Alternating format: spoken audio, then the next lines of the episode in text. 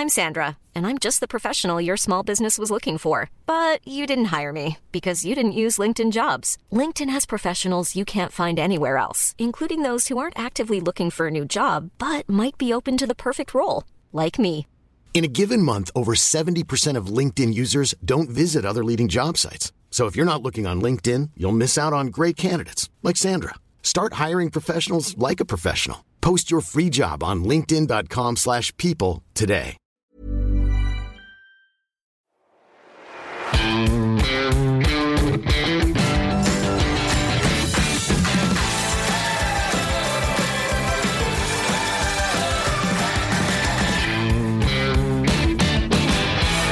Moin Moin und herzlich willkommen zu einer neuen Folge des Finanzrocker Podcasts. Mein Name ist Daniel Kort und heute gehe ich zurück zu den Anfängen des Finanzrocker Podcasts. Denn wer die ersten Folgen gehört hat, der wird festgestellt haben, dass ich mich da verstärkt mit Fintech und Startups auseinandergesetzt habe. Und das Thema habe ich immer mal wieder aufgegriffen, beispielsweise bei Trade Republic, bei der Comdirect Startup Garage. Und das begleitet mich eigentlich schon seit den Anfängen. Aber ich habe tatsächlich noch nie einen Podcast gemacht, wo es um Venture Investing, Startup Accelerators und ähnliches geht. Und das habe ich dafür in der heutigen Folge. Die Höhle der Löwen ist ja eins der großen TV-Highlights. Ich selber gucke es nicht. Ich habe auch noch nie eine ganze Folge geguckt, aber das Thema Startup Investing finde ich ungemein spannend und da kann man auch eine Menge rausziehen.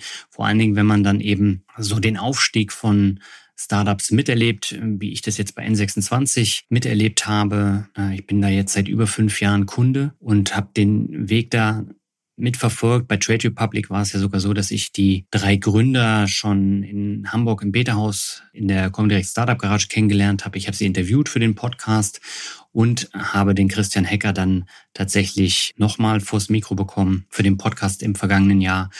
Ja, jetzt vertiefe ich das Ganze nochmal so ein bisschen und ich habe Dr. Henrik Hungerhoff im Interview. Er ist Geschäftsführer von APX. Das ist ein äh, Joint Venture von Axel Springer und Porsche Digital. Und das ist ein Early Stage Investor und Accelerator. Was das ist, erklärt Henrik gleich ausführlich. Er erklärt aber auch, welche unterschiedlichen Typen von Venture Capital es gibt, ähm, welche Rolle Business Angels spielen, wie sich die Gründerszene jetzt auch durch die Höhle der Löwen entwickelt hat, wie so ein Prozess bei APX äh, abläuft wir sprechen aber auch darüber, warum für Privatanleger Venture Investing nicht wirklich immer das Optimale ist, wo da die Fallstricke liegen und warum auch verstärkt Fußballer damit auf die Nase fallen. Es gibt einige, die haben viel Geld damit verdient. Es gibt aber auch andere, wie zum Beispiel Marcel Janssen, der schon zum zweiten Mal mit einem Startup-Investment in diesem Jahr viel Geld verloren hat. Philipp Lahm ist es ja ähnlich. Der hat ja da auch so ein paar Probleme gehabt, unter anderem mit Schneekoppe. Das ist auch ein Gesprächsthema und wir sprechen natürlich auch darüber, was äh, für Musik Henrik macht, denn er ist äh, auch Musiker mit einer sehr speziellen Richtung.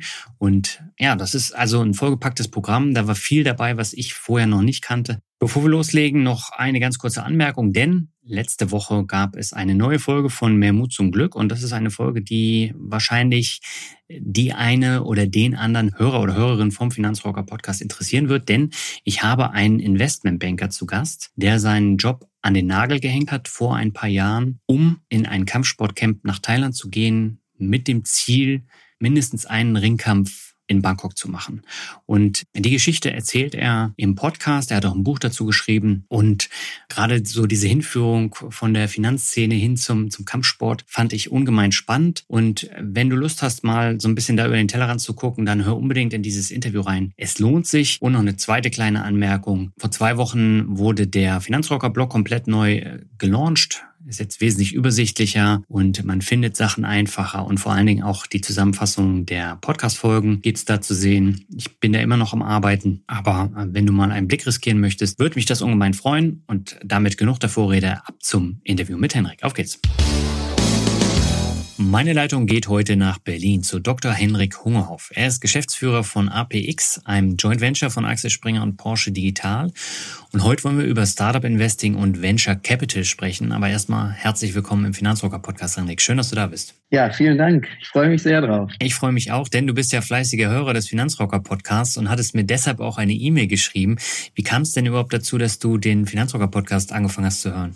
Ja, tatsächlich äh, finde ich es sehr spannend mittlerweile, was man logischerweise möglicherweise auch auf den einschlägigen Plattformen, also über Podcast-Plattformen bis, bis YouTube, ähm, eben an, an Bildung findet. Und ich glaube, das ist ja eins deiner deiner großen Themen auch, dass du dabei helfen möchtest, dass eben in Deutschland die Kultur für ja, Investments grundsätzlich, speziell vielleicht, wenn es um, um ETFs oder auch Aktien geht, mhm.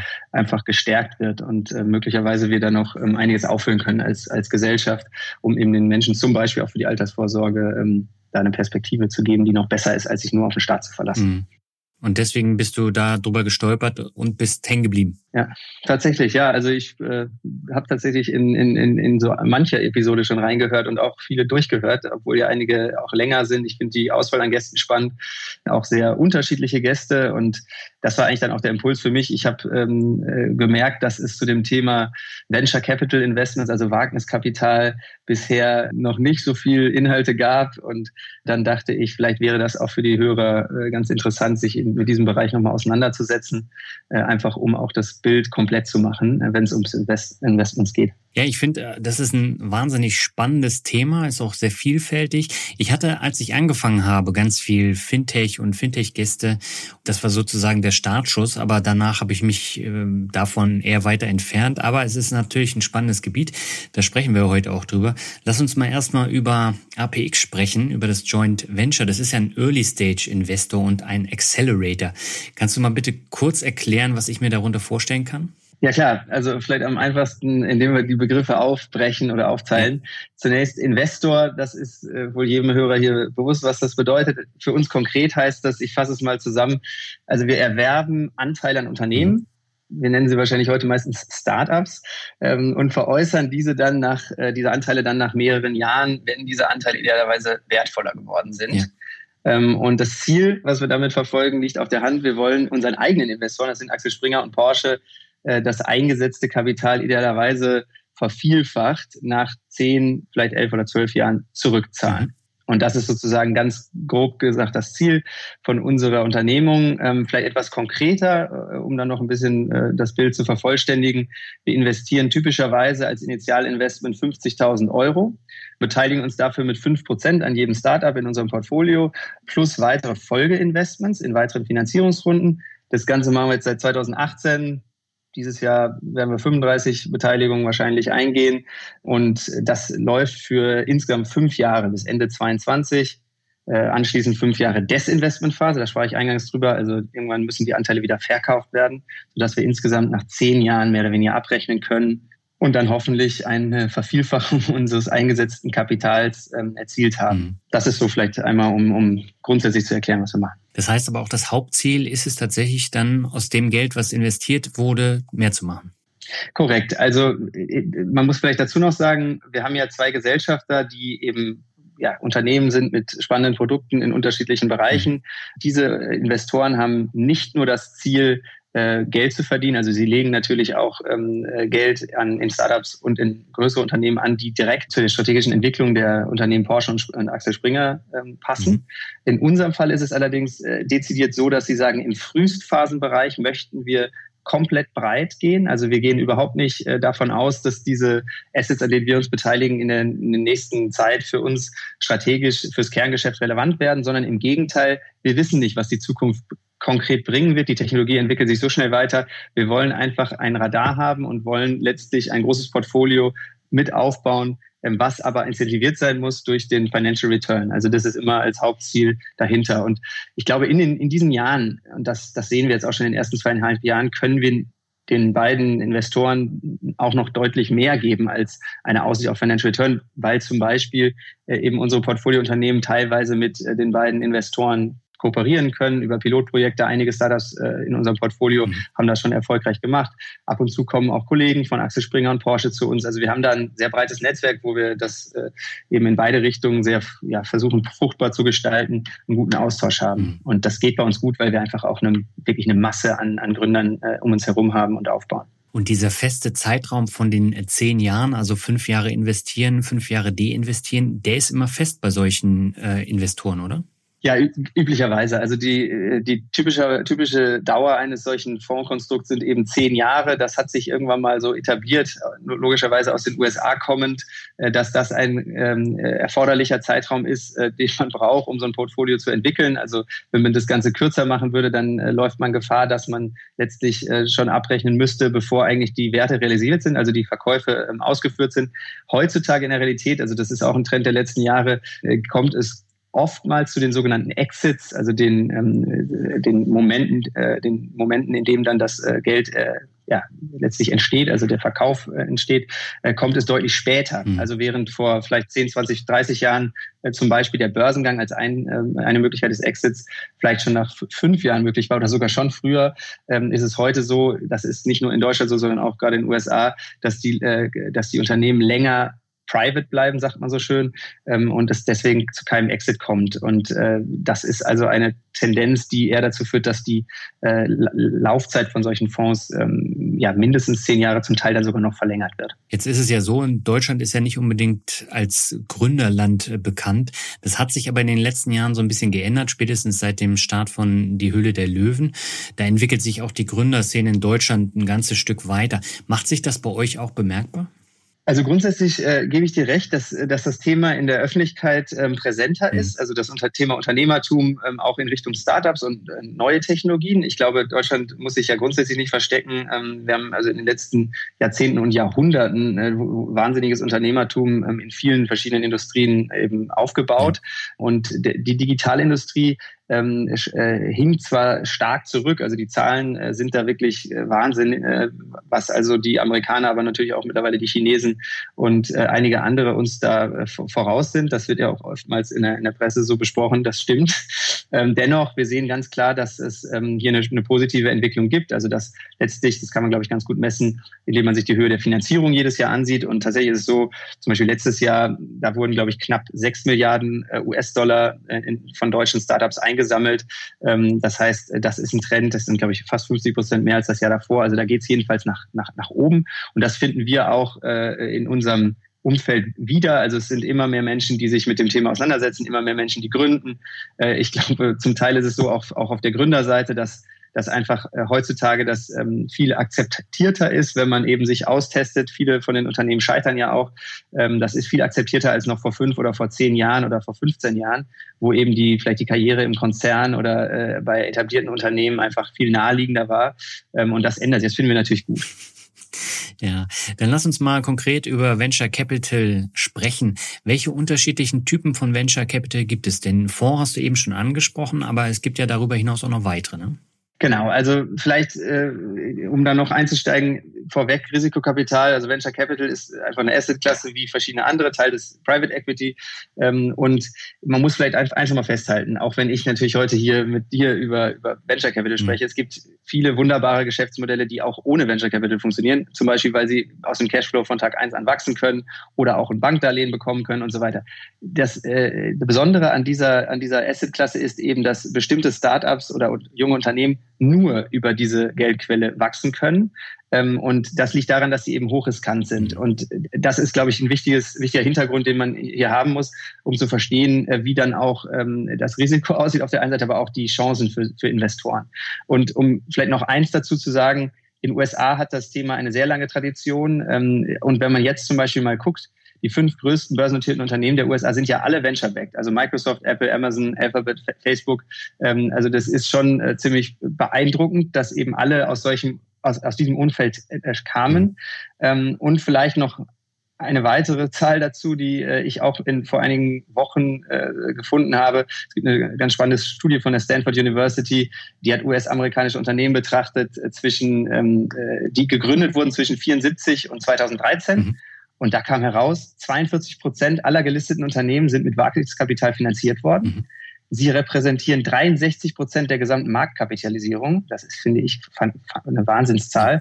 Auf sie entfallen 35 Prozent aller Jobs und äh, vielleicht noch als i-Tüpfelchen 85 Prozent aller Forschungs- und Entwicklungsausgaben. Das heißt also, diese Assetklasse an sich hat ähm, in USA vor allen Dingen, aber zunehmend natürlich auch in Deutschland und in anderen Ländern einfach eine, ein, große, ähm, ja, ein, ein, großes Gewicht bekommen. ähm, obwohl zum Beispiel in den USA weniger als ein halbes Prozent äh, ähm, äh, diese VC-Investments am ähm, BIP ausmachen. Also es ist der Impact, würde man auf Englisch sagen, ist einfach sehr, sehr groß. Aber du hast ja eben schon gesagt, äh, das ist vor allem im amerikanischen Bereich äh, der Fall. Hier in Deutschland ist es noch überschaubar, würde ich sagen.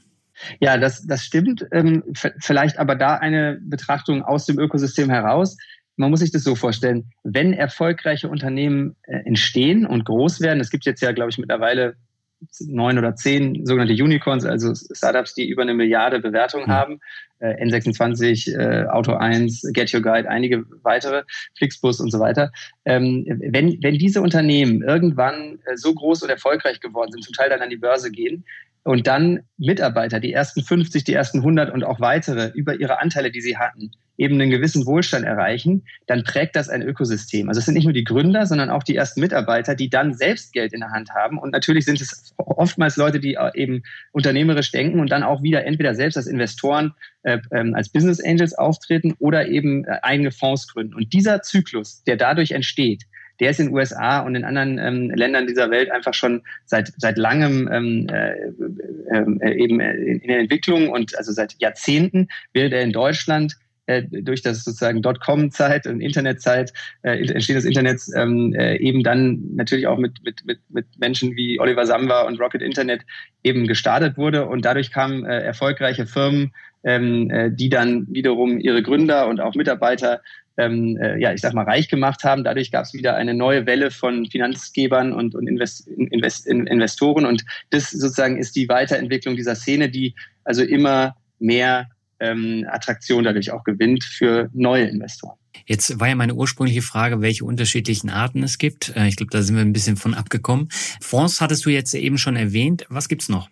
Genau, also neben den Fonds, die sicherlich wichtig sind, äh, gerade in den späteren Phasen haben wir Corporate Venture Capital Fonds. Das sind also letztlich äh, Venture Capital Fonds, die ein strategisches Interesse verfolgen und nicht nur ein finanzielles. Mhm.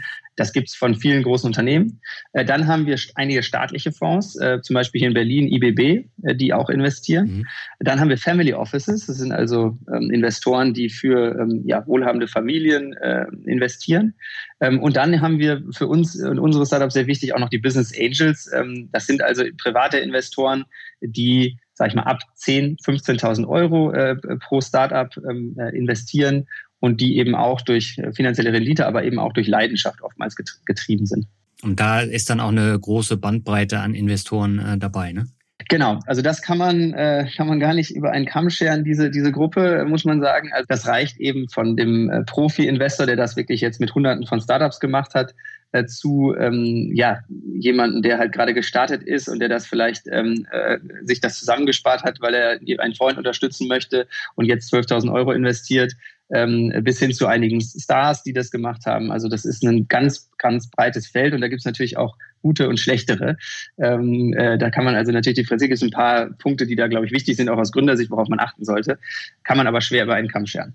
Ja, gestern gab es das als Thema bei Galileo, habe ich äh, zufällig gesehen.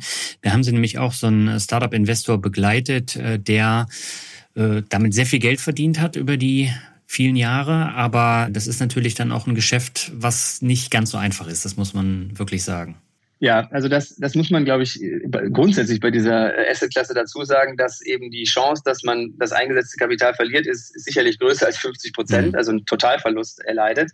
Und es gibt aber eben die, die Möglichkeit, wenn man wirklich einer der ersten Investoren war, dann möglicherweise auch 10, 15 oder idealerweise sogar 20.000 Euro genügen können, um hinterher also nicht nur fünfmal dieses Kapital und nicht nur zehnmal, nicht nur hundertmal, sondern vielleicht 500 oder tausendmal ähm, äh, wieder zurückzubekommen. Mhm.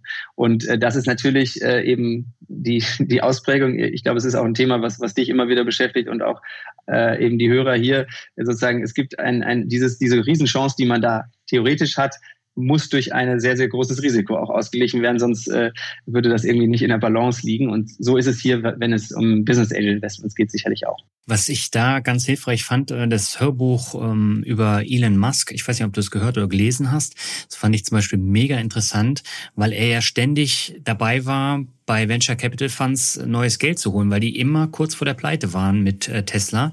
Und diese Geschichte ist ja. einfach äh, völlig skurril. Und ich glaube, Sequoia war, war einer der Investoren und da musste er immer wieder hin. Und das hat auch nicht immer geklappt, dass er da Kapital bekommen hat. Genau, also das ist das, was wir, worüber wir eingangs schon mal sprachen. Es ist nicht per se äh, wunderschön, Venture Capital einzusammeln. Es ist eben für einige Geschäftsmodelle unerlässlich. Mhm. Und man muss dann dadurch, als Gründer musst du dieses Fundraising äh, erfolgreich gestalten können. Das ist teilweise dann ein Vollzeitjob. Also in den ersten Phasen jedenfalls probiert man, dass man mit dem Geld, was man in einer Finanzierungsrunde einsammelt, zumindest bis zu 18 Monate, also in der Seed-Runde Series A, das ist etwas nach uns, ähm, wenn man dann Geld einsammelt, dann versucht man damit idealerweise 18 Monate in Anführungsstrichen Ruhe zu haben, mhm. denn ansonsten kommt man aus dem Geldeinsammeln nicht mehr raus und das ist natürlich auch nervenaufreibend, weil daran dann ja nicht am Anfang sind nur die Gründer, aber dann bald auch einige Mitarbeiter hängen und äh, das nehmen natürlich äh, gute Gründer auch ernst und äh, das ist, also da haben wir auch schon viel gesehen, ja, dass dann eine Finanzierungsrunde platzt, wenn Entwicklungen jetzt auch wie, wie ähm, Corona gekommen sind. Also das ist ein, ein, ein zum Teil auch sehr, sehr nervenaufreibendes Unterfangen. Wie wichtig sind denn die erwähnten Business Angels und deren Erfahrungen für Startups? Das ist eine gute Frage. Ähm, ich, ich glaube, dass ähm, man aus, aus Gründersicht da differenziert. Ähm, klar, man möchte einerseits den Cash haben, um das vielleicht auch nochmal zu sagen. Das ist eben eine zweiseitige äh, Angelegenheit mit den Business Angels. Zum einen äh, investieren sie eben Geld, zum anderen bieten sie Know-how mhm. ähm, und das zum Beispiel auf eine bestimmte Industrieexpertise. Also ein Beispiel wäre ein erfolgreicher Unternehmer, der vielleicht sein Unternehmen jetzt verkauft hat äh, und der jetzt sagt, ich möchte jungen Gründern nochmal helfen. Ich gebe denen einerseits Geld dem Unternehmen, zweitens äh, kann ich denen aber auch den einen oder anderen Kontakt machen oder denen helfen, weiß ich nicht, bei der Go-to-Market-Strategy oder bei anderen, bei der Finanz beim Finanzierungsplan, also bei einigen Themen, die, dieses, die diese Gründer vielleicht dann zum ersten Mal ähm, bewältigen müssen und wo, wo eben der Experte dann helfen kann. Und äh, in so einem Fall ist das natürlich sehr vorteilhaft, so ein, so Angel zu haben, wenn man den gut nutzen kann. Ähm, es gibt da, glaube ich, auch eine Studie zu, ich habe es mal gelesen, dass, äh, das war jetzt wieder USA, ähm, dass die Chancen für mich als Gründer und für mein Startup, die ersten vier Jahre zu überleben, um 20 bis 25 Prozent steigen, wenn ein Business Angel an Bord ist. Mhm. Das ist natürlich jetzt sehr generell, aber äh, man sieht daran, wenn es gut gemacht ist äh, und wenn man sich den richtigen Angel aussucht als Gründer, dann kann das durchaus sehr helfen, ähm, um einfach äh, ja, stabiler durch die erste, gerade durch die ersten Jahre durchzukommen. Wenn wir uns jetzt mal den Prozess bei euch angucken, wenn ich jetzt ein Unternehmen bin und äh, Venture Capital brauche. Äh, was sind denn so die einzelnen Schritte, die, die ein Startup bei euch machen muss? Aus Gründersicht ist es so, ich starte und überlege, wer könnte mein erster Investor sein, weil ich gemerkt habe, ich brauche Venture Capital. Ähm, dann wird man im häufigsten Fall über, auf uns aufmerksam äh, durch das persönliche Net Netzwerk. Mhm. Natürlich haben wir auch andere Kanäle, also wir tauchen auch in der Öffentlichkeit ab und zu auf und machen auch Veranstaltungen, momentan viel digital. Äh, aber grundsätzlich äh, werde ich aufmerksam in den meisten Fällen, weil ich jemanden kenne, der vielleicht jemanden kennt oder der auch schon selbst äh, ein Unternehmen hat, was bei uns im Portfolio sich befindet. Grundsätzlich geht es hier um Gründer aus ganz äh, Europa, teilweise Israel. Das ist so unser äh, unser, unser geografischer Fokus. Wenn wir uns dann den nächsten Schritt angucken, dann versuchen wir, weil wir eben sehr, sehr viele Investments pro Jahr machen und sehr, sehr frühphasig investieren, möglichst gebündelt und systematisch Informationen zu sammeln über ein Startup. Das heißt also, ähm, wenn es um, die, um den Beginn der Auswahl geht, die dann ja über sechs oder sieben Stufen momentan bei uns hat, dann fangen wir damit an, einige grundlegende Informationen online abzufragen. Also zum Beispiel zu den Gründern, wie viele Gründer sind das, was haben die vorher gemacht, äh, was sind deren ähm, also Hintergründe, äh, welche Rollen bekleiden sie in dem Unternehmen, wie sieht der Cap Table aus, das ist ein Begriff, der meint letztlich die, die Struktur in der, ähm, in, der, in der Gesellschaft, also wer, wer hält wie viele Anteile. Dann fragen wir natürlich einige äh, Themen ab zum, ähm, zu der Idee oder zu dem Produkt, ähm, zum Businessmodell, zu dem, äh, zu, zu, zu weiteren Themen, Themen und Dimensionen. Wir wollen ein Pitch-Deck sehen und so weiter. In der nächsten Phase gehen wir dann äh, auf einige Punkte nochmal mit Rückfragen ein und dann folgen letztlich die ersten, meistens dann virtuellen äh, Video-Sessions, ähm, wo wir ähm, allerdings eins äh,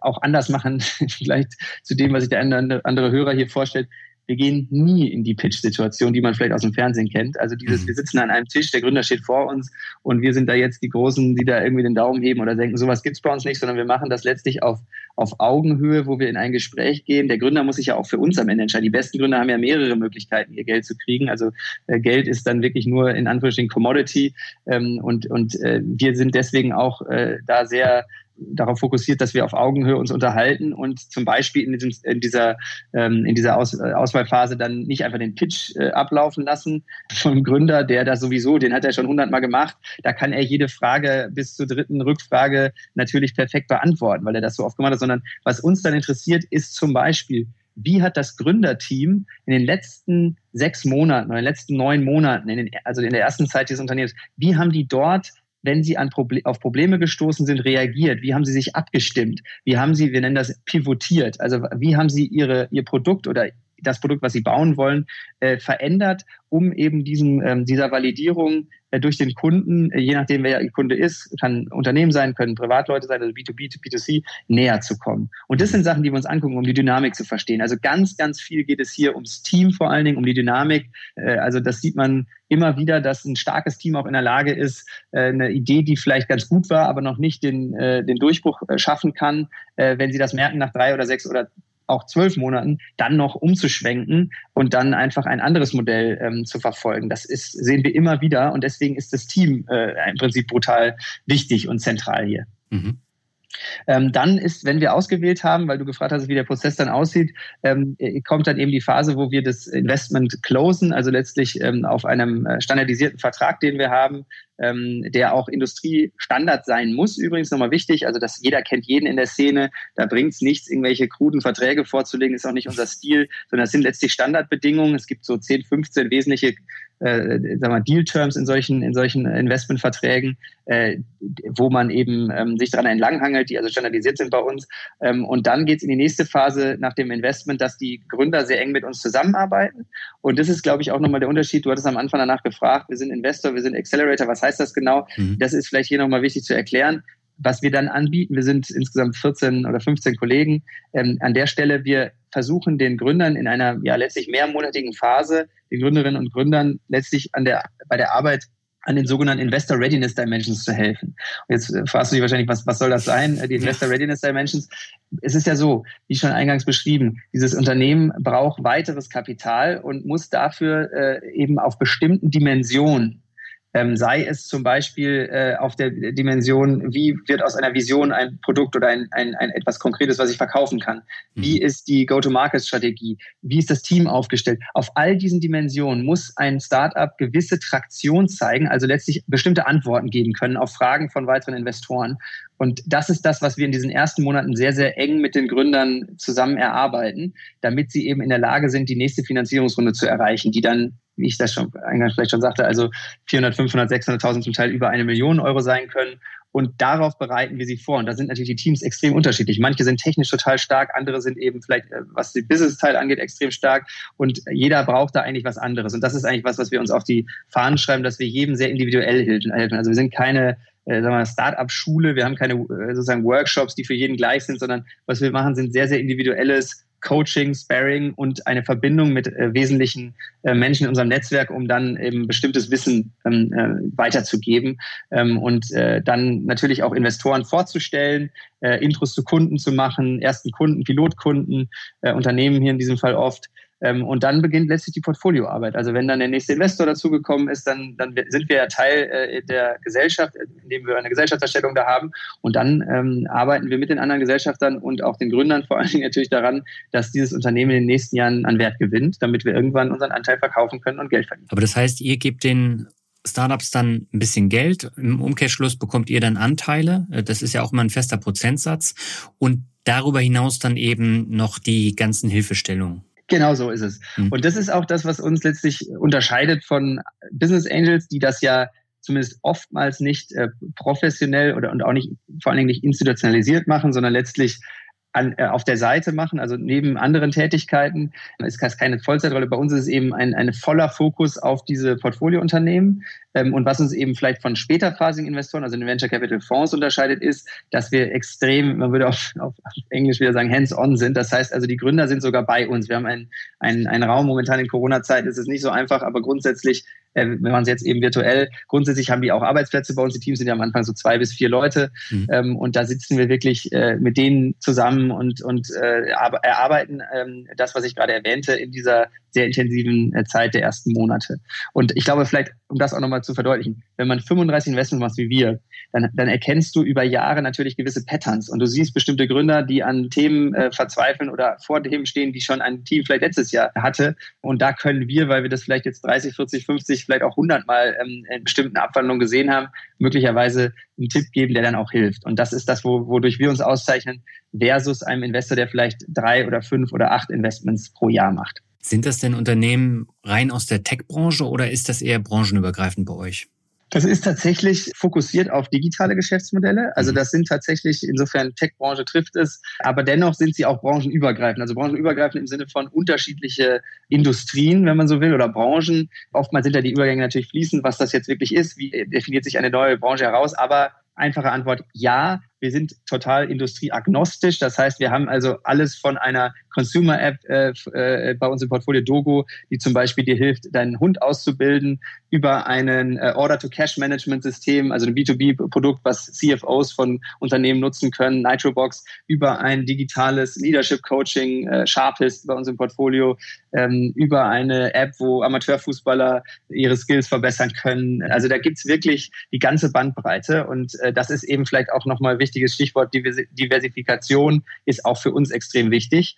Wichtig ist halt bei allen, die müssen digital sein, die müssen skalierbar sein. Das äh, ist besonders wichtig, damit eben auch die Unternehmen einen großen Markt bespielen können und äh, wertvoll werden können.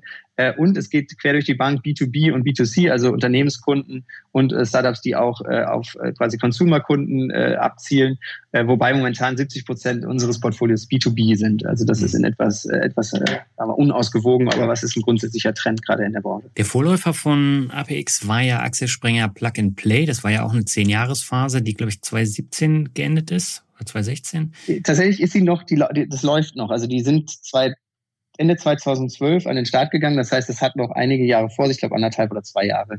Das ist aber das D-Investment jetzt, ne? Genau, die sind in der, in der Desinvestment-Phase und in dieser Zeit äh, werden eben jetzt noch einige Finanzierungsrunden ähm, gerade tatsächlich erfolgreich äh, begleitet. Ich bin nicht Teil dieses Teams, aber das läuft weiter und äh, wie du schon sagtest, da sind auch noch einige wichtige Firmen ähm, im Portfolio wie N26, die äh, sehr erfolgreich sind. Ja. Genau. Ja, du sprichst es gerade an. N26 ist ja ein echtes Einhorn mit einem sehr hohen Wert. Aber solche Firmen aus den Accelerator-Programmen sind aber sehr selten. Wie hoch ist denn bei euch die Erfolgsquote momentan? Ja, also es ist, muss man ganz offen sagen, total schwer zu sagen. Wir sind ja jetzt gerade am Ende von Jahr drei mhm. und wie ich äh, gerade ja schon mit dir besprochen hatte, also nach zehn Jahren wird abgerechnet.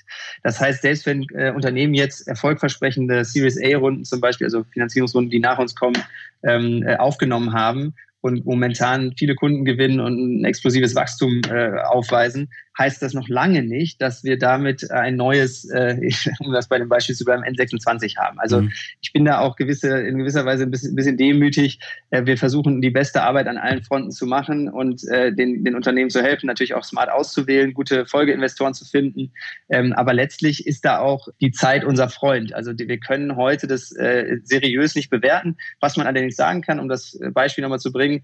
Also bei einem Investmentportfolio von über 100 Firmen, also 102 waren es bei Axel Springer Plug and Play, mhm. äh, eins davon N26, äh, genügt ein solches, äh, äh, ein einziges Unternehmen wie N26 ähm, äh, theoretisch in dieser, in dieser, in diesem Portfolio, um einen äh, sehr, sehr schönen finanziellen Return zu erhalten. In diesem Fall, ähm, ich glaube, das ist sogar noch recht konservativ gerechnet, rechnen die Investoren mit über 5x, also dem, dem, der Verfünffachung des eingesetzten Kapitals. Und dabei muss man eben berücksichtigen, dass viele von dem Portfolio, aus dem Portfolio natürlich auch mittlerweile abgeschrieben sind, viele Startups. Ne? Also ja. das ist was, was man einfach grundsätzlich verstehen muss, gilt auch für die Venture Capital Fonds. Bei denen ist es, sagt man immer so, äh, zehn, bei zehn Investments ist wahrscheinlich über die Hälfte ist abzuschreiben, also bringt gar nichts zurück. Da gibt es vielleicht nochmal ein, zwei, die das wieder zurückspielen, was ich eingesetzt hatte an Geld. Und dann gibt es idealerweise, und das ist wichtig für den Return von dem gesamten Fonds, eben ein, äh, vielleicht sogar zwei Overperformer und die müssen dann aber auch wirklich so stark sein, äh, dass es hinterher ein Erfolg wird. Und ich glaube, der Branchendurchschnitt, ich habe gerade mal 5x gesagt, ist weit, der Branchendurchschnitt ist weit, weit weiter runter. Also mhm. da ist nicht alles Gold, was glänzt. Und äh, wie wir gerade sagten, erst nach zehn Jahren wird abgerechnet. Also viele äh, Investoren haben möglicherweise erfolgreich Geld eingesammelt, können aber am Ende gar nicht den, äh, den finanziellen Return geben. Also das muss man äh, auch äh, realistisch sehen. Wir sind, wir fühlen uns auf einem guten Weg, ähm, aber das wird die Zukunft zeigen, wie erfolgreich wir dabei sind. Ja, du hast es gerade angesprochen. Also du brauchst eigentlich dann drei Dinge, wenn du da investieren willst. Das eine ist Zeit, das nächste ist Geld der dritte Punkt, das ist dann tatsächlich die Diversifikation, aber die kannst du natürlich nur machen, wenn du entsprechend viel Geld hast. Korrekt. Also vielleicht muss man noch dazu sagen, äh, zu den Ticketgrößen, also dem, der Mindestinvestmentsumme ähm, hier, das geht ist wirklich möglich, auch mit Kleinstbeträgen. Es gibt mhm. ja sogar auch Plattformen da im Internet, mit denen man das äh, verfolgen kann. Man kann allerdings auch als Business Angel, wenn, gerade wenn man sich vielleicht mit einigen anderen Interessierten zusammentut, äh, über einen sogenannten Angel Pool, äh, mit Summen vielleicht von 10.000 Euro starten. Und äh, der, der Staat hat da sogar ein Förderprogramm, äh, Invest heißt dieses Programm, von der Bundesoberbehörde, der BAFA, ähm, die, die dann sogar 20 Prozent äh, noch bezuschusst und so könnte der Einstieg also auch äh, gelingen, äh, wenn man ähm, allerdings, das muss man sich wie, gesagt klar machen, wenn man dann sagt, ich mache nur ein Investment, ist das einfach höchst riskant, also das mhm. zu machen, um da zu erwarten, ich werde jetzt irgendwie der neue Investor von dem neuen Unicorn, was wir in zehn Jahren sehen, ist einfach äh, sehr, sehr, sehr unrealistisch und unwahrscheinlich. Ja, du hast es jetzt eben schon angesprochen. Also auch als Privatanleger kann man ja über Plattformen wie Seedmatch oder Companisto investieren. Da braucht man aber dann auch, ähm, ich glaube, einige hundert Euro für ein Projekt. Ähm, das heißt, da mhm. kann ich als Privatanleger schon gar nicht genug äh, streuen. Da brauche ich dann wirklich das nötige Kleingeld. Wenn ich das nicht mache, sondern das nur ausprobiere, dann bleibt am Ende in 99 Prozent der Fälle immer eine Minusrendite, weil wenn man da sieht, wie, wie viele Projekte da ausfallen, ist es schon, ähm, schon krass. Aber für einen Accelerator lohnt sich das auch, wenn kein Einhorn dabei ist, oder? Ja, dann ist allerdings die Konsequenz, dass äh, natürlich andere Unternehmen, also mehrere andere Unternehmen sich so gut entwickelt haben müssen, die dann sind dann vielleicht keine Milliarde wert, mhm. aber werden vielleicht für 300, für 500 oder für 700 Millionen Euro an ein großes Unternehmen verkauft. Das ist natürlich auch möglich. Also klar kann man darüber auch den Return herstellen. Die, äh, also die typische äh, Performance wäre eben, dass man viele, viele, viele Ausfälle hat und dann aber ähm, hoffentlich ein, vielleicht zwei sogenannte Home Runs im Portfolio hat. Mhm. Vielleicht noch ein Satz zu deiner, äh, zu deinem Punkt zu den, zu den Plattformen. Ja. Das ist für mich persönlich auch nicht attraktiv. Ich ich würde das nur angehen als Business Angel, wenn ich wirklich konkreten, engen Kontakt zu den Gründern aufbauen kann. Vielleicht, weil ich die schon länger kenne, vielleicht, weil ich die äh, dadurch ähm, äh, schon gut einschätzen kann, dass es auch ein Team ist, was nicht nach einem halben Jahr auseinanderfällt. Das sind ja, das ist ja so höchst riskant, weil diese Leute ja mit etwas starten und wenn das nicht super in dem Team abgestimmt ist und die alle an einem Strang ziehen, dann ist es ja auch oft der Fall, dass dann das Team auseinanderbricht. Also dann ist das Geld auch sofort weg. Also das heißt, die, die, die Risiko, äh, das Risiko ist da so hoch, dass ich das nur machen würde nach einer gewissen äh, Einarbeitungszeit, nach einer gewissen, auch indem ich die Gründer kennengelernt habe, indem ich mich gut vernetzt hatte, möglicherweise mit anderen Angels, die auch erfahren sind, zusammengetan haben. Also da gibt es so einige, ich sag mal, Best Practices oder, oder äh, Hilfestellung, da gibt es auch gute Lektüre, äh, wie man sich in dieses Thema einarbeiten kann, wenn man das gerne möchte. Weil natürlich diese Arbeit mit den Gründern extrem äh, und auch die, die Beratung von Gründern extrem ähm, ja, für mich zumindest sehr, sehr, sehr ähm, motivierend ist und extrem viel Spaß machen kann. Hast du da einen Buchtipp? Tatsächlich, also es gibt einen schon sehr amerikanischer Stil, muss man dazu sagen, ein großes Werk der letzten Jahre eines amerikanischen Investors. Das Buch ist geschrieben von Jason Kalakanis. Das Buch, was er da veröffentlicht hat, lautet Angel, How to Invest in Technology Startups. Und das ist, ich glaube, von 2017. Das ist äh, natürlich die amerikanische äh, und auch sehr glorifizierende Art und Weise heranzugehen. Aber dieser Investor, ich glaube, der war sehr früh an Uber beteiligt der hat äh, eben ja das professionalisiert, ähm, er, erklärt auch in dem Buch, wie er persönlich vorgeht, wie er äh, in den Gesprächen mit den Gründern vorgeht, wie er sicherstellt, dass er von anderen Investoren auch über interessante Startups informiert wird. Das kann man vielleicht auch so ein bisschen vergleichen hier mit dem Thema Immobilieninvestments, wenn man da vom On-Market-Investor irgendwann zum Off-Market-Investor wird, also letztlich äh, mit, mit Immo-Welt-Anzeigen äh, starten muss ähm, mhm. und dann irgendwann aber vielleicht auch von einem befreundeten Investor einen guten Tipp bekommt äh, oder vielleicht mitinvestieren kann. Das gibt's eben in dem Bereich äh, Startup Investing auch. Ja, das ist ein sehr spannender Punkt, ähm, den du eben angesprochen hast, auch mit den äh, Gründern, dass man die dann kennenlernen muss und die Strukturen dahinter verstehen muss. Das kannst du als Privatanleger ja über solche Plattformen gar nicht machen, weil da hast du meistens so ein tolles, buntes Video, was ähm, lass es auf den Punkt bringen, kurzes Interview. Das ist aber alles. Und wenn ich mich mit meinem Geld darauf verlassen soll, dann weiß ich nicht, ob das nun wirklich eine gute Entscheidung ist. Und ich, ich, und ich würde sagen, da fehlt auch total der Rückfluss, äh, der nicht Geld ist. Also letztlich die Motivation, eben sich mit diesem Unternehmen es so eng zu begleiten, dass man eben auch mit den Gründern sich trifft und da auch wirklich direkte Hilfestellung geben kann. Das fällt da ja weg und das macht es für mich persönlich auch äh, uninteressant.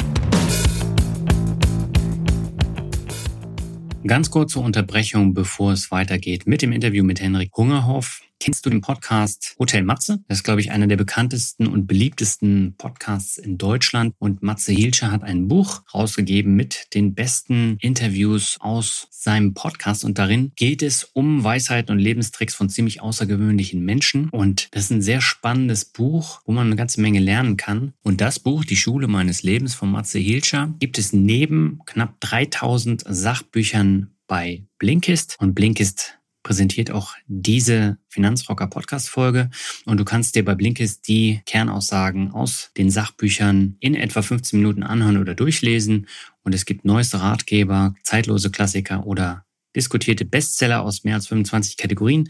Das Buch von Matze Hilscher ist übrigens auch ein Spiegel-Bestseller. Und da kann man auch sehr viele Tipps, Tricks und Lifehacks am Ende der einzelnen Blinks rausziehen. Und die gibt es auf Deutsch und Englisch und du kannst es beim Spazierengehen hören, beim Sport, nebenbei zu Hause oder eben auch im Bus, wenn du zur Arbeit fährst oder in der Bahn. Und jeden Monat kommen circa 40 15-minütige Blinks dazu. Und für alle, die nach den Blinks tiefer ins Thema einsteigen wollen, gibt es auch Hörbücher in voller Länge bei Blinkist. Im Moment gibt es noch die Aktion für meine Hörer auf blinkist.de slash Finanzrocker erhältst du 25% Rabatt auf das Jahresabo Blinkist Premium. Du kannst alles vorher ausgiebig sieben Tage lang kostenlos testen. Blinkist wird B-L-I-N-K-I-S-T geschrieben. Also nochmal blinkist.de slash Finanzrocker. Test es doch mal und hör oder lies in die Schule meines Lebens von Matze Hielscher rein. Da kann man auch eine ganze Menge Anregungen mitnehmen. Und wir gehen jetzt zurück zum Interview mit Henrik. Auf geht's. Was mir aufgefallen ist, letzte Woche beispielsweise gab es auch eine Headline, dass wieder ein Ex-Fußballer äh, Geld bei einem Startup-Investment verloren hat. Aber generell fällt ja auf, dass viele Fußballer und allgemein reiche Menschen viel mit Startup-Investing machen. Also der Marcel Jansen hat jetzt, glaube ich, zum zweiten Mal Geld verloren, viel Geld beim Startup Investment. Das war so ein, so ein äh, Fitness-Ding. Philipp Lahm äh, ist ja da auch sehr aktiv. Aber es gibt zum Beispiel auch viele Fußballer, die haben damals in Flixbus investiert und haben viel Geld damit gemacht. Ähm, liegt es jetzt allein am großen Vermögen, dass die so erfolgreich sind und äh, da mitmischen oder woran liegt's? Das ist eine spannende Frage.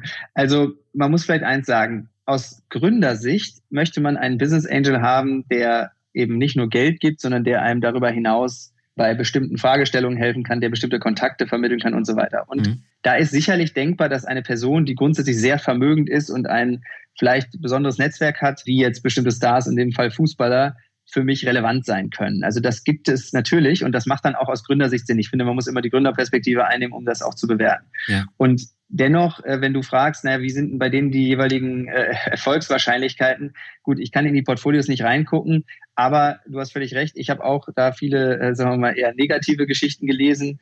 Ich glaube, das muss am Ende jeder selbst entscheiden, wie viel der Asset-Allokation hier für diesen Bereich dann übrig sein soll. Mhm. Wenn man andererseits zum Beispiel sieht, dass die großen Endowments, also letztlich die großen Fonds der amerikanischen Universitäten, die ja, wie wir alle wissen, einfach sehr, sehr, sehr wohlhabend sind und über Jahrzehnte, Jahrhunderte zum Teil äh, ja erfolgreich Gelder eingesammelt haben, die müssen das ja auch ver verwalten und investieren. Und alle haben eine Asset Allocation, die auch Venture Capital beinhaltet. Also das heißt, wenn ich äh, großes Vermögen habe, ist das sicherlich ein, äh, ein Teil. Ich glaube, äh, du und einige andere, ihr seid ja auch äh, im Bereich, um nochmal was ein anderes Beispiel zu bringen, im Peer-to-Peer-Bereich mhm. unterwegs. Ähm, einfach, aber nicht mit einem großen Teil eures Vermögens, sondern mit einem kleinen Teil. Und genau. ich glaube, das ist das, wie einige Fußballer auch herangehen. Sicherlich kommt dazu, dass das Thema Startups auch irgendwie ja eine gewisse Attraktivität offenbar hat in der Öffentlichkeit. Andererseits sind es aber auch wirklich teilweise Startups, die gut zu dem zu den Interessen von diesen ähm, Menschen passen, also zu den, zu den Fußballern. Ich finde, das ist dann auch naheliegend. Also dann würde, dann verstehe ich es, dann ist es einerseits eben die Chance auf einen Return, das ist gleichzeitig äh, eben vielleicht ein kleiner Teil vom Vermögen und drittens kann ich dort auch meine äh, mein Wissen, meine Erfahrung, meine Kontakte vielleicht vor allen Dingen als Sportler äh, zur Sportwelt dann nutzen. Also insofern ähm, macht das vor dem Hintergrund für mich dann Sinn. Ja, dieses ähm, Startup, wo Marcel Jansen beteiligt war, das war ein Fitnessmode-Startup. Ähm, das heißt, das war mhm. ja durchaus der Bereich, mit dem er zu tun hat, auch als Sportler. Und äh, die hatten halt das Problem, dass Corona denen äh, komplett äh, das ausbeschert hat. Eben, und das ist, da siehst du wieder, es sind zum Teil ex externe Faktoren, die dann dazu führen. Das war möglicherweise nicht das Team und, und mhm. keine anderen Themen, sondern es waren wirklich einfach die externen Faktoren, die dann dazu geführt haben, dass der Stecker gezogen werden muss. Also, wie schon gesagt, das ist äh, tatsächlich eine, ähm, ja, ein, eine Frage, die sich natürlich dann jeder am Ende selbst beantworten muss. Möchte ich dieses Risiko in dem Bereich eingehen? Ich glaube, äh, dass wenn das äh, eben ein überschaubarer Teil des eigenen Vermögens ist und ich hier auch Werte geben kann, die nicht nur äh, Cash sind, dann ist das eben auch für solche äh, Stars offenbar relevant und manchmal auch wirklich auch für die Gründer sinnvoll. Ja, du hattest eben P2P angesprochen. Das ist ja ähm, vom Risikograd äh, im ähnlichen Bereich, also ähm, wirklich hochriskantes äh, Kapital dann im eigenen Portfolio. Aber ich habe da eben den Vorteil, ich kann mit weniger Geld breiter streuen. Also bei Bondora kannst du ja für 100 Euro schon in 100 Kredite investieren. Davon fallen dann mindestens 50 Prozent aus. Trotzdem lohnt sich die Rendite dann bei einigen bei vielen dann am Ende trotzdem. Aber ähm, beim Startup Investment, da muss ich ja mehr investieren. Ja, es ist völlig richtig. Also das heißt, wenn ich äh, nur 10.000 Euro auf die nächsten zehn Jahre allokieren kann, dann ist das äh, wahrscheinlich äh, sinnlos, hier zu starten, wenn man wirklich äh, nicht nur lernen möchte, sondern auch Geld verdienen möchte. Welche Best Practices gibt es denn für Venture Investments? Ja, das ist natürlich auch eine, eine weite Frage, große, große Frage. Ähm, äh, also natürlich haben wir mittlerweile einige Erfahrungen gesammelt und eben durch unseren Vorgänger Axel Springer Plug and Play siehe N26 auch einige ähm, gute ähm, Erfahrungen sammeln können.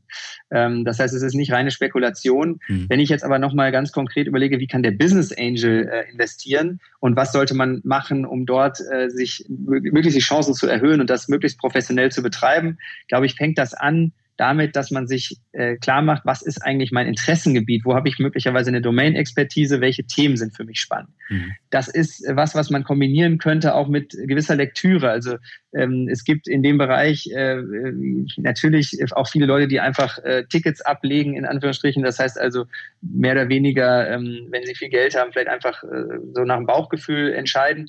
Aber natürlich gibt es bestimmte größere Trends, die unsere Welt bewegen und da kann man, äh, glaube ich, viel, viel, viel äh, lesen, wenn einen das interessiert solche Technologien äh, äh, und überhaupt, was die Entwicklung unserer Gesellschaften angeht. Das heißt also, wenn man das kombiniert, eigene Interessen mit einer gewissen vielleicht auch einlesen in bestimmte Themen, ist das, glaube ich, ein guter Startpunkt. Dann weiß man nämlich schon mal, was man alles nicht machen möchte. Wenn man also großes Interesse an äh, der Vernetzung von äh, Industrie ähm, äh, oder Produkten in der Industrie hat, dann ist man sicherlich ein anderer Art von Investor ähm, äh, als derjenige, der an, äh, an der Hundetrainings-App interessiert ist. Mhm. So, das ist also das Erste, der, vielleicht ein ganz guter Startpunkt. Als zweites ähm, sollte man dann definieren, was ist es denn konkret, was ich neben meinem äh, Geldinvestment hier den Gründern geben kann. Denn das wird danach sehr, sehr spannend und wichtig für die Gründer. Das heißt, das sind, ist eine der ersten Fragen, die sie dann auch stellen, zumindest die guten Gründer warum möchtest du Teil äh, dieser Reise werden mit uns? Also warum möchtest du hier investieren? Was kannst du uns ansonsten noch ähm, liefern? Das sollte man dann selbst also als Investor, als angehender Investor auch definieren.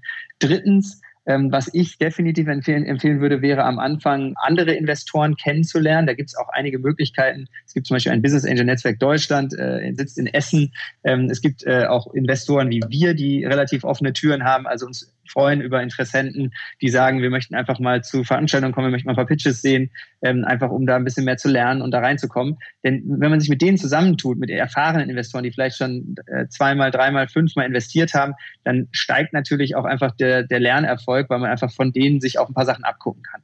Mhm. Ja, und wenn man das äh, vielleicht erfolgreich hingekriegt hat, dann geht es darum, letztlich einen Qualitäts-Dealflow aufzubauen. Das heißt also zu gucken, äh, wo kommen eigentlich, wo finde ich spannende Unternehmen? Also wir glauben zum Beispiel, dass man die bei APX finden kann, aber natürlich gibt es auch ganz spannende Unternehmen, die nicht bei uns im Portfolio sind. Also da gibt es verschiedene Wege, wie man das hinkriegen kann, ob man das im Internet äh, findet, ob man zu bestimmten Veranstaltungen geht, ob man das eben aus dem, äh, wieder über diesen genannten Angel Pool oder andere Investoren hört. Da gibt es verschiedene Wege, aber jedenfalls der Qualitätsdealflow ist natürlich wichtig, dass er nicht äh, fast nicht sehe und dann äh, fast schon äh, äh, das Erstbeste nehme. Das soll natürlich auf gar keinen Fall passieren. Und dann muss ich eine Ausfallstrategie definieren. Also wie wir das auch als Investor machen, ähm, wir fragen ganz grob gesprochen nach drei Themen. Warum du, also why you, warum bist du jetzt der beste Gründer für dieses Thema? Zweitens, warum ist dieses Thema relevant, also why this? Und das dritte, ganz wichtig auch, why now? Also warum ist diese Technologie oder dieses Produkt, was du jetzt gerade baust, jetzt gerade zur richtigen Zeit da?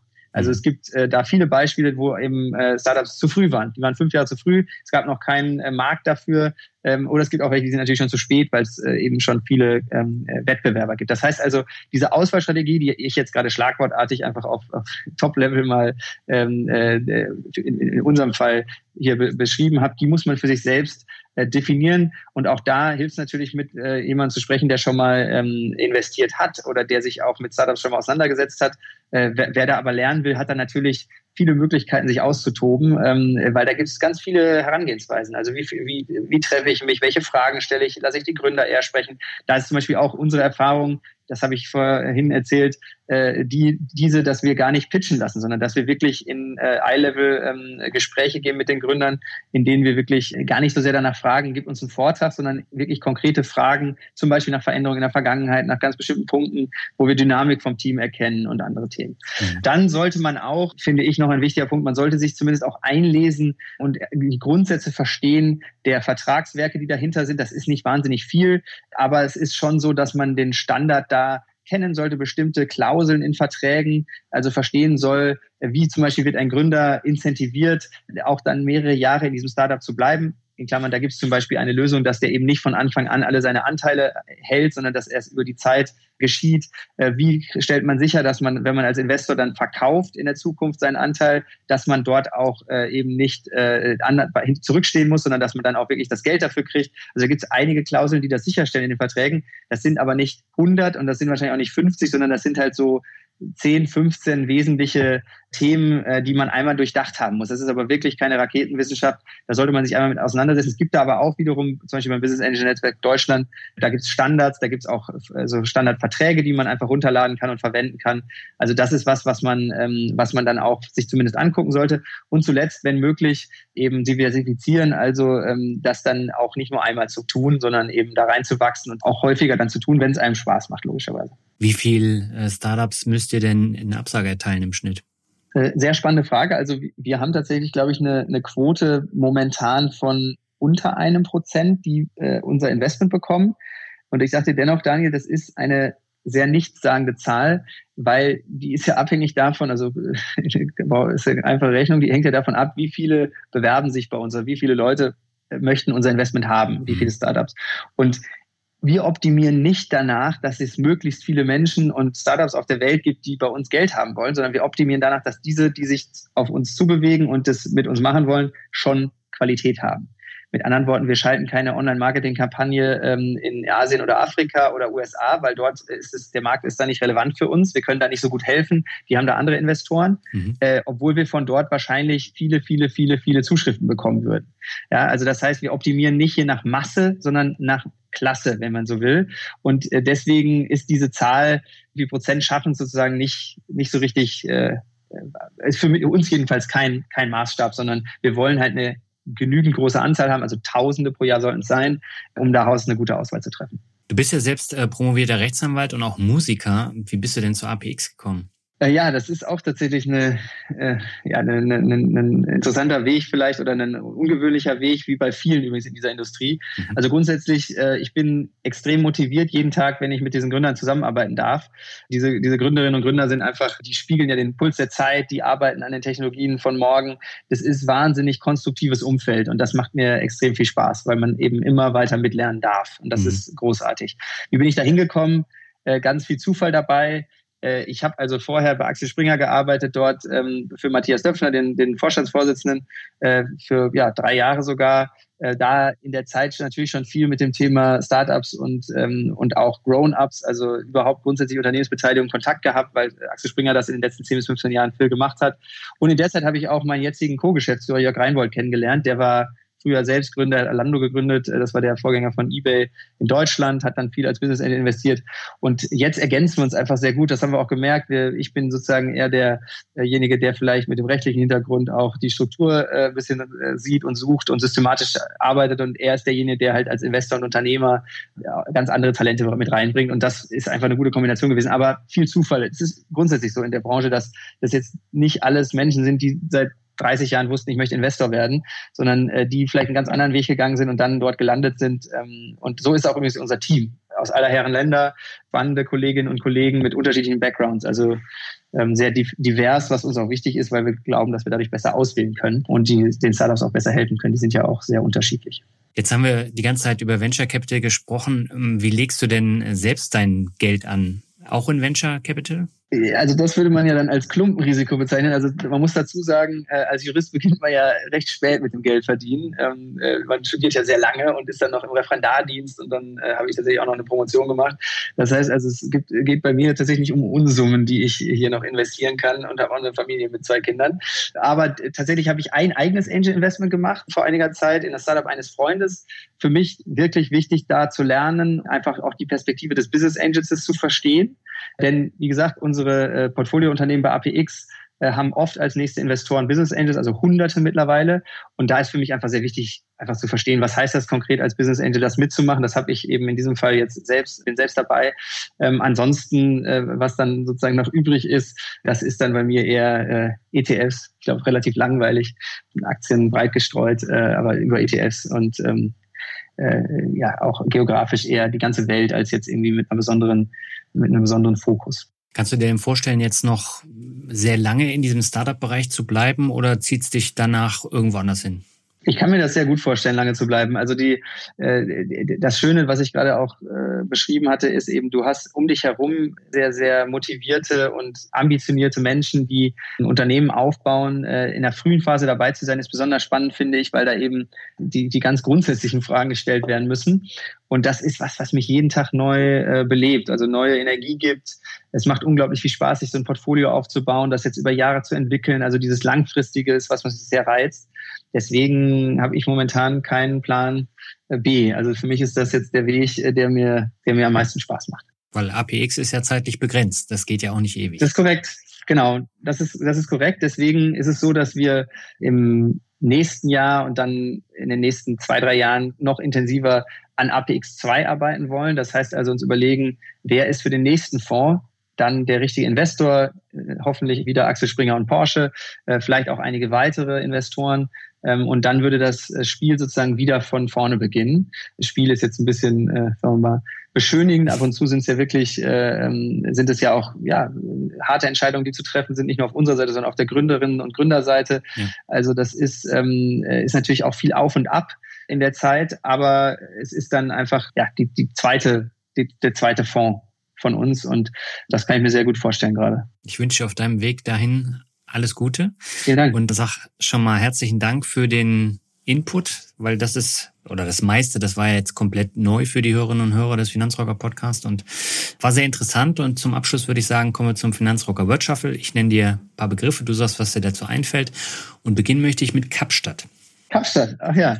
Also Kapstadt habe ich tatsächlich äh, gute Erinnerungen äh, als Student. Ich habe dort ein halbes Jahr ein Auslandssemester verbracht. Gar keine Frage, wunderschöne Stadt und auch wunderschönes Land. Natürlich ist die äh, politische Situation und auch die soziale Situation ja besorgniserregend und ist halt äh, wirklich ein, ein unfassbarer Kontrast zwischen dem äh, der der Schönheit dieses Landes und äh, auch einiger Städte wie zum Beispiel Kapstadt äh, und dem und dem Leid, das eben dort immer noch viele Leute ertragen müssen. Mhm. Äh, leider in den letzten Jahren hat sich das auch nicht verbessert, sondern ist eher nach unten äh, gegangen von der Entwicklung. Das ist sehr schade. Also da ähm, habe ich sehr gute Erinnerungen dran, aber es ist eben auch, glaube ich, ein Beispiel, wie, äh, ja, wie, ein, wie, wie, wie das Oberflächliche einen ganz schön täuschen kann, wenn mhm. man dann tiefer guckt. Wie lange warst du da? Ein halbes Jahr? Tatsächlich, ein halbes Jahr. Ich war danach noch einmal da, äh, habe da auch in der Zeit ja eine tolle tolle Erfahrungen gemacht an der Uni. Ähm, spannender Professor, der in der äh, südafrikanischen Verfassung mitgeschrieben hat. Also irgendwie ganz interessante ähm, Zusammenhänge dort auch kennengelernt. Aber ja, immer auch äh, bewusst, dass, äh, dass, dass dort äh, ja, die, die viele Menschen des Landes, viele, viele Einwohner einfach nicht aus dem aus der aus der Armut herauskommen und äh, das ist schon ein krassester Gegensatz dort, den man da im Prinzip tagtäglich sieht. Dann kommen wir zum nächsten Begriff, das ist Amerikaner. Ja, Amerikaner, genau. Das ist nicht nur was zum Essen, ähm, sondern das ist für mich eben auch ein wichtiger anderer Teil meines Lebens. Ich spiele ähm, Amerikaner Musik seit Jahren äh, hier in der Band in Berlin mit einem Chilenen und einem äh, Amerikaner zusammen. Das ist, wenn ich so will, meine zweite große Leidenschaft. Üblicherweise, also in Zeiten, in denen das möglich ist, auch mit 30, 40, zum Teil 50 Konzerten pro Jahr Corona hat uns jetzt einen Strich durch die Rechnung gemacht, aber wir sind da ähm, in, mit dieser Musikrichtung ja, in, in Deutschland, Europa unterwegs. Ähm, äh, sehr, sehr, sehr äh, froh, dass ich das machen darf, auch mit fantastischen Musikern. Äh, das ist übrigens ein Business, was nicht Venture Capital finanziert ist, sondern äh, aus dem Cashflow heraus wachsen muss und das auch langsam tut. Ähm, äh, der Markt ist natürlich recht klein dafür in, in Deutschland, ähm, aber es macht unglaublich viel Spaß. Es gibt da ganz tolle ähm, Menschen auch in der Szene, Musiker aus aller Herren Länder, und äh, ja, das, das ist so eine große Leidenschaft von mir. Das ist jetzt eine Abwandlung vom Country bzw. Folk. Ist korrekt, genau. Also unsere Band ist rein akustisch, im Kern äh, Bass, also Kontrabass, äh, akustischer Bass, ähm, äh, dann äh, Gitarre, akustische Gitarre und Banjo. Und dann haben wir aber alle noch ein paar andere Instrumente dabei, also sowas wie Akkordeon, Mandoline, manchmal eine Mundharmonika. Äh, manchmal haben wir auch noch Gäste dabei, die dann eine Geige oder wie der Amerikaner sagen würde, Fiddle spielt. Mhm. Und äh, das ist, äh, gerade weil es auch so direkt und unmittelbar ist, äh, ohne Verstärkung oftmals ähm, oder nur mit einem einzelnen Mikro auf der Bühne anstelle von einer großen ähm, Beschallungsanlage und, und, und, und Schlagzeug und Verstärkern, ist es einfach sehr, sehr puristisch und einfach und damit äh, ja, macht uns das extrem viel Spaß, mit den ja, diese Konzerte zu spielen und äh, Musik zu machen zusammen. Ja. Der nächste Begriff ist Vintage-Anzüge. Ah, das ist lustig. Ja, tatsächlich, also wir haben angefangen äh, als, als Band, äh, vor allen Dingen getrieben durch unseren chilenischen äh, Bassisten, mhm. ähm, uns auch entsprechend äh, anzuziehen. Entsprechend hieß in dem Fall, dass wir uns äh, mit äh, älteren Anzügen ähm, äh, eingedeckt haben, kann man so schön sagen. Ähm, und das mag ich sehr. Also ich habe das lustigerweise schon in meiner Jugend ähm, äh, immer geguckt, wo kann man irgendwie vielleicht einen, einen preiswerten, aber gut geschnittenen Anzug bekommen. Ähm, ich glaube, früher war die Handwerkskunst, Schneidertum äh, äh, in, in grundsätzlich noch was anderes, als es heute ist. Und äh, das also viel mehr handgemacht und das erkennst du halt an, an, den, an der Verarbeitung, zum Teil der Stoffe, aber auch wie der Anzug eben dann geschneidert wurde. Und da kam, da ja, da haben wir halt äh, äh, angefangen, uns jetzt uns in einen oder anderen Anzug eben als Band auch zu kaufen und äh, das wird dann auch zum Teil durchgetauscht. Äh, ich bin der Größte, bei mir geht das nicht so gut, die anderen sind etwas kleiner. Ähm, aber äh, grundsätzlich, genau, ist das so, gehört zu unserem äh, Stage-Outfit, kann man sagen. Und ähm, ja, das ist was, was mir also auch Spaß macht, was dazu gehört, dass wir da auch adrett auftreten. Der nächste Begriff ist Neugier. Ja, Neugier ist, glaube ich, ähm, ganz wichtig für mich neugierig bleiben, wach bleiben, also unruhig bleiben, hungrig bleiben, äh, nicht zu äh, sehr ähm, sich mit dem Status quo zufrieden geben. Und diese Neugier ist natürlich das, was ich jetzt auch bei APX jeden Tag ausleben kann äh, weil wir eben immer, äh, immer weiter, immer wieder uns neue ähm, ja, Startups angucken, äh, dann die Neugier bei denen auch äh, natürlich ähm, sehen möchten, also wie, wie mutig und wie viel nach vorne können die Gründer gucken. Ähm, und das ist was, was äh, ja für mich äh, deswegen sehr wichtig ist. Also Neugier, Daumen nach oben. Ähm, äh, finde ich sehr wichtig. Über Musik haben wir eben schon gesprochen. Stehst du auf härtere Rockmusik? Ja, du wirst lachen. Ich habe ähm, tatsächlich auch früher in meiner Jugend habe ich auch äh, ähm, ja eher Hardrock. Ähm, ich hatte einen ganz tollen Gitarrenlehrer. Ich bin in Bochum aufgewachsen, einen ganz tollen Gitarrenlehrer, mit dem ich auch immer noch im Austausch stehe, mhm. ähm, der mich also so an die ganze ähm, ja Deep Purple, Led Zeppelin ähm, ähm, äh, Bands, also Hard Rock äh, letztlich herangeführt hat. Da habe ich auch äh, damals E-Gitarre gespielt. Ja, das heißt, das, da kann ich auch viel mit anfangen. Also ich höre momentan wahrscheinlich am meisten eben akustische Musik, ähm, aber bin da grundsätzlich offen, also auch neugierig, ähm, wenn es mal wieder was Gutes in der in der Richtung ähm, Rock gibt oder ähm, auch tatsächlich Classic Jazz. Ich ähm, ja, bin da bin da bin da sehr breit unterwegs, würde ich sagen. Der nächste Begriff ist Berlin. Ja, Berlin ist für mich äh, wichtig, weil ich da wohne und ähm, bin da jetzt seit ungefähr zehn Jahren mentalitätsmäßig äh, passt das gut mit dem Ruhrgebiet zusammen. Da bin ich aufgewachsen, habe ich den Eindruck. Also man kommt hier gut zurecht. Die Leute sind direkt. Die Leute sind manchmal auch ein bisschen unfreundlich, wird ja immer gesagt, aber da kommt man auch äh, mit zurecht, finde ich, wenn man dann mal einen Spruch auch zurückgibt. Ähm, und grundsätzlich ist natürlich ganz klar für das Geschäft, was ich jetzt mache bei APX, ist es hier äh, ein toller Standort in ganz Europa, ähm, in Deutschland, aber auch in Europa. Das liegt vor allen Dingen daran, dass hier eben einige erfolgreiche Unternehmen schon waren. Also natürlich potenziert sich sowas dann auch für die Zukunft, habe ich auch eingangs oder im Interview auch gesagt dass eben erfolgreiche Gründer auch erfolgreiche Folgegründer nach sich ziehen. Und andererseits sind halt die Bedingungen in der Stadt natürlich super. Äh, man hat hier relativ viel Platz für Neues. Ja, man hat also auch viel Platz, noch zentral zu wohnen und äh, dennoch noch nicht so viel wie in München, Hamburg oder Frankfurt zum Beispiel zu zahlen. Aber natürlich, die Stadt verändert sich auch, ähm, äh, auch im Investmentbereich. Zum Beispiel mittlerweile gibt es viele amerikanische Fonds, die auch hier investieren, ähm, die dann hier ähm, äh, ja sehr, sehr, sehr früh auch schon mittlerweile mitmachen. Israelische Fonds. Also diese Stadt zieht jetzt auch in den letzten Jahren natürlich viele international an, was aber toll ist. Und auch im Musikbereich ist es für mich die einzige Stadt in Deutschland, wo der Banjo-Spieler aus Arizona landet. Also der Joe wäre nicht nach, nach Bochum gezogen, muss ich dazu sagen. Das ist ganz offensichtlich. Das heißt, auch hier ähm, genieße ich sehr, dass die, dass alle Menschen hier ähm, sich eben versammeln und dass äh, ich finde auch die Stadt nicht so sehr geprägt ist durch alte Strukturen. Das gefällt mir sehr gut. Also ich habe in Hamburg ja studiert, finde ich auch eine wunderbare Stadt, fahre ich extrem gerne hin. Und, und was die Stadt aber immer ausgezeichnet hat für mich, war dennoch, dass es dort eine eben äh, gewisse Geflogenheit in den letzten hunderte von Jahren gibt, eine schöne Kaufmannstradition, die auch sehr fasziniert, aber die andererseits ähm, eben vielleicht auch ein bisschen einengt für, für Neues. Und das ist hier in Berlin äh, natürlich auch aufgrund der besonderen Geschichte was anderes, dass also man hier noch viel mehr prägen kann. Und das ähm, macht mir auch dann Spaß, da irgendwie Teil von zu sein. Dann kommen wir zum letzten Begriff und das ist Glück.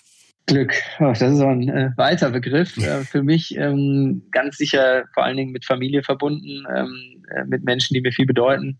Ähm, und äh, ich glaube tatsächlich daran, jetzt um den, um den Bogen auch kurz zum, zum, ja, zum Geschäft oder zu, dem, zu der Arbeit zu, zu spannen, dass Glück ist eigentlich die Voraussetzung für erfolgreiche Arbeit. Äh, auch bei unseren Mitarbeiterinnen, Mitarbeitern, ähm, da sind nicht alle immer glücklich, aber wir haben eine Kultur, dass man dann darüber spricht. Weil ich glaube nicht, dass man mittel- oder langfristig mit einem mit äh, Peitsche und mit, ähm, ähm, sagen wir mal, negativen äh, Bedingungen, mit Druck, mit bösem Druck, mit, äh, mit eben Einengen äh, erfolgreich ist. Und ich glaube daran, dass man die Leute äh, ähm, befähigen muss, äh, selbst Entscheidungen zu treffen. Solche Kolleginnen und Kollegen möchten wir auch haben. Ähm, solche Gründer möchten wir haben. Also wir wollen niemanden, der sich an die Hand äh, äh genommen werden muss, sondern der wirklich äh, auf eigenen Beinen stehen kann. Und das ist für mich auch Glück. Also diese Freiheit, äh, die da, die damit, äh, die dazugehört, ähm, äh, sich selbst auch auszutesten und Dinge zu tun. Und ähm, für mich ist eben deswegen Glück mit Familie verbunden, aber auch, auch ganz klar mit Freiheit. Und das ist, glaube ich, auch was, was wir hier in, in, in Europa und Deutschland auch hochhalten müssen, dass wir das haben. Und da müssen wir auch immer uns für engagieren und, und äh, ähm, gucken, dass wir das, dass das so bleibt und dass wir ja weiterhin frei sein können, freiheitlich leben können. Und das Spannende an diesem Begriff ist ja wirklich, dass jeder was anderes sagt und jeder noch einen weiteren Mosaikstein zu diesem Begriff dazufügt. Und äh, ich glaube, das macht das auch aus. Es ist, es ist genauso. Es ist ja auch nicht in jeder Lebensphase dasselbe. Manchmal hat man eben andere Sorgen, wo dann eben äh, Glück wirklich was ganz Konkretes bedeutet. Und deswegen ist es auch für jeden immer unterschiedlich. Henrik, ich danke dir für das tolle Interview. Danke, Daniel.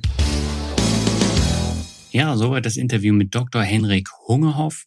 Das war jetzt ein Interview, was mich wirklich an die Anfänge vom Finanzrocker Podcast erinnert hat, weil ich damals eben schon Themen wie Business Angels, Startup Investing als Thema hatte. Danach habe ich das äh, so ein bisschen nach hinten gestellt, aber ich hatte es tatsächlich dann auch immer wieder aus der Praxis, denn ich hatte ja auch die Comdirect Startup Garage ähm, vorgestellt. Da gab es dann zwei Interviews und das eine war ja mit den Jungs von Trade Republic, bevor sie Trade Republic gegründet haben. Und den Christian Hecker von Trade Republic hatte ich ja deswegen dann nochmal. Und mittlerweile ist es, ich glaube, der angesagteste Broker mit den meisten Möglichkeiten und den günstigsten Konditionen. Und das ist ja schon einige Jahre her, seit ich mit den Jungs im Hamburger Beta-Haus gekickert habe. Aber schöne Erinnerung und das Interview mit Christian war auch ein absolutes Highlight, weil ich, glaube ich, der Erste war, der ihn im Interview hatte Und erst danach sind dann alle anderen Medien aufgesprungen. Unter anderem zum Beispiel auch der OMR-Podcast. Die hatten ihn jetzt vor kurzem erst im Interview und vorher haben sie ja dieses Thema auch so ein bisschen schleifen lassen. Gut, Natascha von Madame Moneypenny hatten sie auch schon zu Gast, aber ähm, da findet man tatsächlich dann immer interessante Blicke über den Tellerrand. Ja, und bevor ich zum Ende komme, habe ich noch drei Bewertungen. Die erste stammt von PDMKL und er schreibt, danke, hat mein Leben verändert. Das freut mich sehr. Ich danke dir für die Bewertung. Die zweite stammt von Sport1-User und er schreibt, ein echter Self-Made Podcaster und Investor. Ich hatte das Vergnügen, Daniel Mitte 2018 in der Lübecker Schiffergesellschaft zum Abendessen zu treffen und mich mit ihm über zwei Stunden persönlich über alle Aspekte der Geldanlage auszutauschen. Er ist privat genauso umgänglich und nett wie im Podcast, sehr authentisch. Als Hörer der ersten Stunde ist es zudem schön zu erleben, wie sich der Finanzrocker stets weiterentwickelte. Die Soundqualität stieg, das Logo wurde relaunched und die Technik der Interviewführung verbesserte sich mit zunehmender Erfahrung. Daneben hat man die Mindset-Änderung im Investment als digitale Nomade und bei der finalen Selbstständigkeit Selbstständigkeit in 2020 als Hörer hautnah mitbekommen.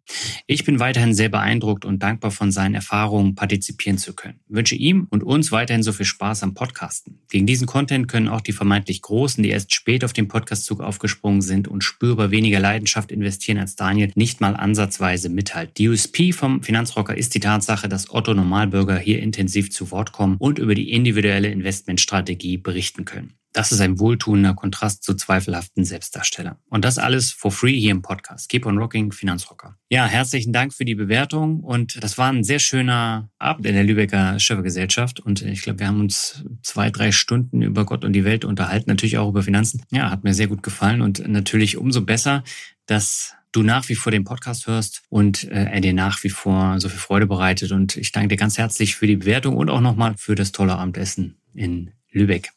So, und die letzte Bewertung von heute stammt von Matthias aus Hamburg und er schreibt abwechslungsreicher Finanzpodcast. Ich höre den Podcast von Daniel seit 2018 und dürfte alle Folgen gehört haben. Die Interviewleitung und Soundqualität hat sich stetig weiterentwickelt.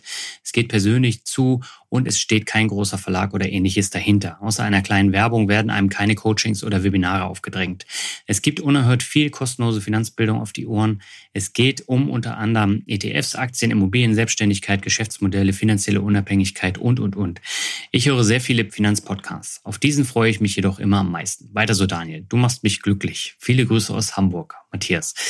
Ja, jetzt äh, werde ich tatsächlich ein bisschen rot, wenn man sowas dann äh, liest und auch vorliest und freut mich natürlich, wenn die Hörerinnen und Hörer so viel mitnehmen können aus dem Podcast und genau dafür mache ich ihn und ja, das ist ein ganz tolles Feedback, auch von dem Sport 1 User und auch von PDMKL, die ja alle in eine ähnliche Richtung gehen und von daher ich danke euch sehr herzlich. Und damit bin ich am Ende angekommen. Die nächste Folge gibt es schon nächste Woche. Und jetzt kehren wir aber langsam aber sicher zurück zu den Finanzthemen. Die kommenden beiden Folgen haben das Thema private Finanzen wieder im Vordergrund.